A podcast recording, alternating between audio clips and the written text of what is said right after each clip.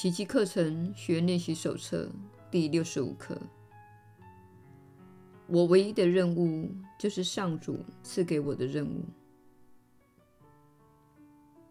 今天的观念重申了你对救恩的承诺，它同时提醒你，这是你唯一的任务。这两个观念显然是一个彻底承诺的必备条件。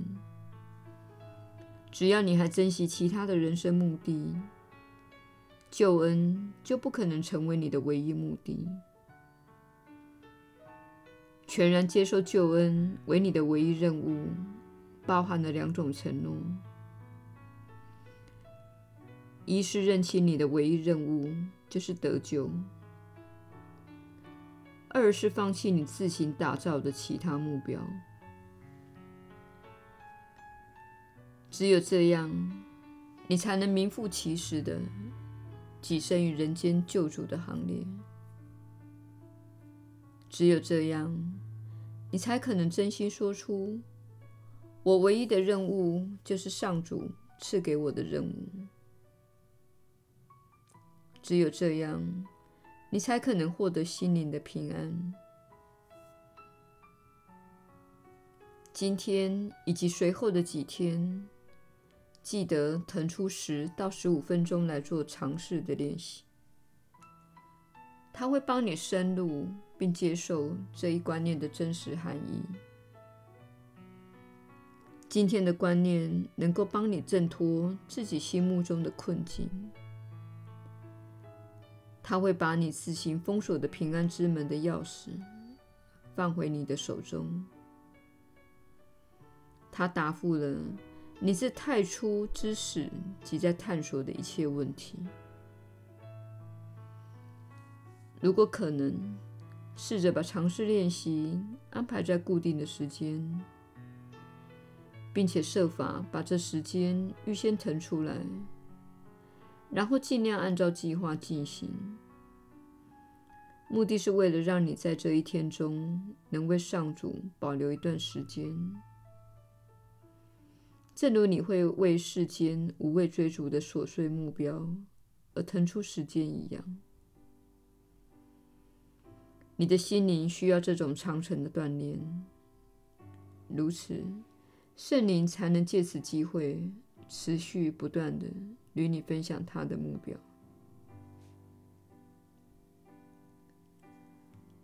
在尝试练习中，先复习一下今天的观念。然后闭起眼睛，向自己复诵一遍，留意一下自己心里所浮现的念头。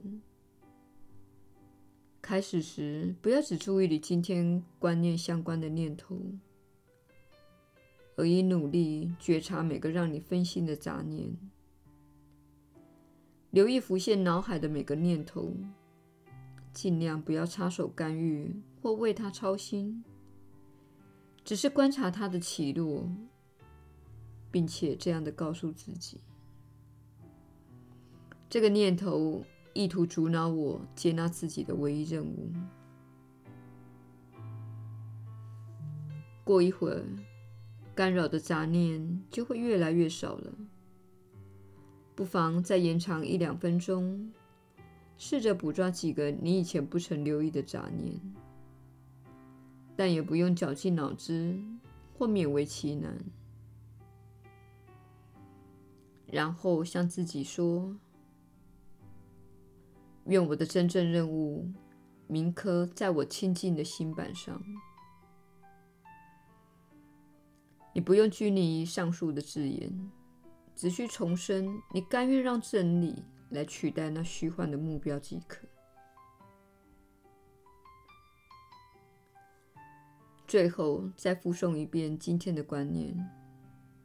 剩余的练习时间，可把心思集中于这观念对你的重要性，以及你的解脱。只要你肯接受，这一观念会彻底化解你的冲突。同时，再反观一下，你对救恩真正渴望到什么程度？不必理会那些老在你心里唱反调的无聊念头，每小时至少做一次短式的练习，也可以用下列形式发挥今天的观念：我唯一的任务就是上主赐给我的任务。此外，我一概不要，也一概不取。练习时，不妨闭起眼睛，偶尔睁开，环顾一下四周。只要你全心接纳今天的观念，你此刻所见到的一切就会焕然一新。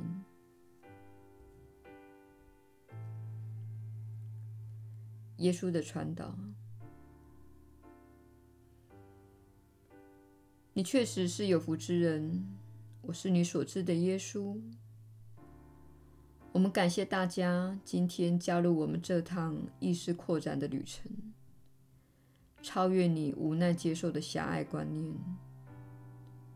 所谓的狭隘观念，像是如果我减重十五磅，使我的身体刚刚好符合我所想要的身材，那么一切都会来到我的眼前。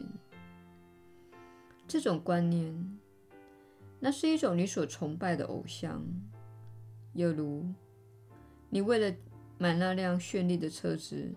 而挣下所有的钱的观念，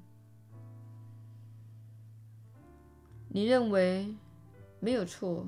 虽然一个月要支付五百元，但这会使你看起来够炫，每个人都会因此而喜欢你，你就会相当的成功。这些都是你所崇拜的偶像，这些都是你用来取代你真正的人生目的的偶像。你真正的人生目的就是觉醒，并且帮助你的兄弟姐妹经历他们的觉醒过程。你一旦对准崇高的目标，这一路上分散你注意力的小小阻碍都会消失无遗。你不会再看到他们了。这就是你在灵修路上要进的方式。很多人会说：“我学习奇迹课程已经有二十五年了。”但你是否确实经常为其他目标而分心？其他的锻炼计划会说：“如果你朝这个目标迈进，你就会受到钟爱；如果你朝这个目标迈进，你就会获得保障。”我们想告诉你，如果你朝这部课程为你设定的目标迈进，那么其他的一切都会来到你的眼前，因为你所设定的眼界，就振动频率而言是如此的高。因此，健康、喜悦、幸福以及种种的丰盛，必然会来到你的眼前。因为你活在上主的世界，你活在那些开悟大师的世界，你会活在不受沉重物质主义限制的人所在的世界。因此，请好好的练习这些课程，心里知道，这是你进入自由的入场券。我是你所知的耶稣。我们明天再会。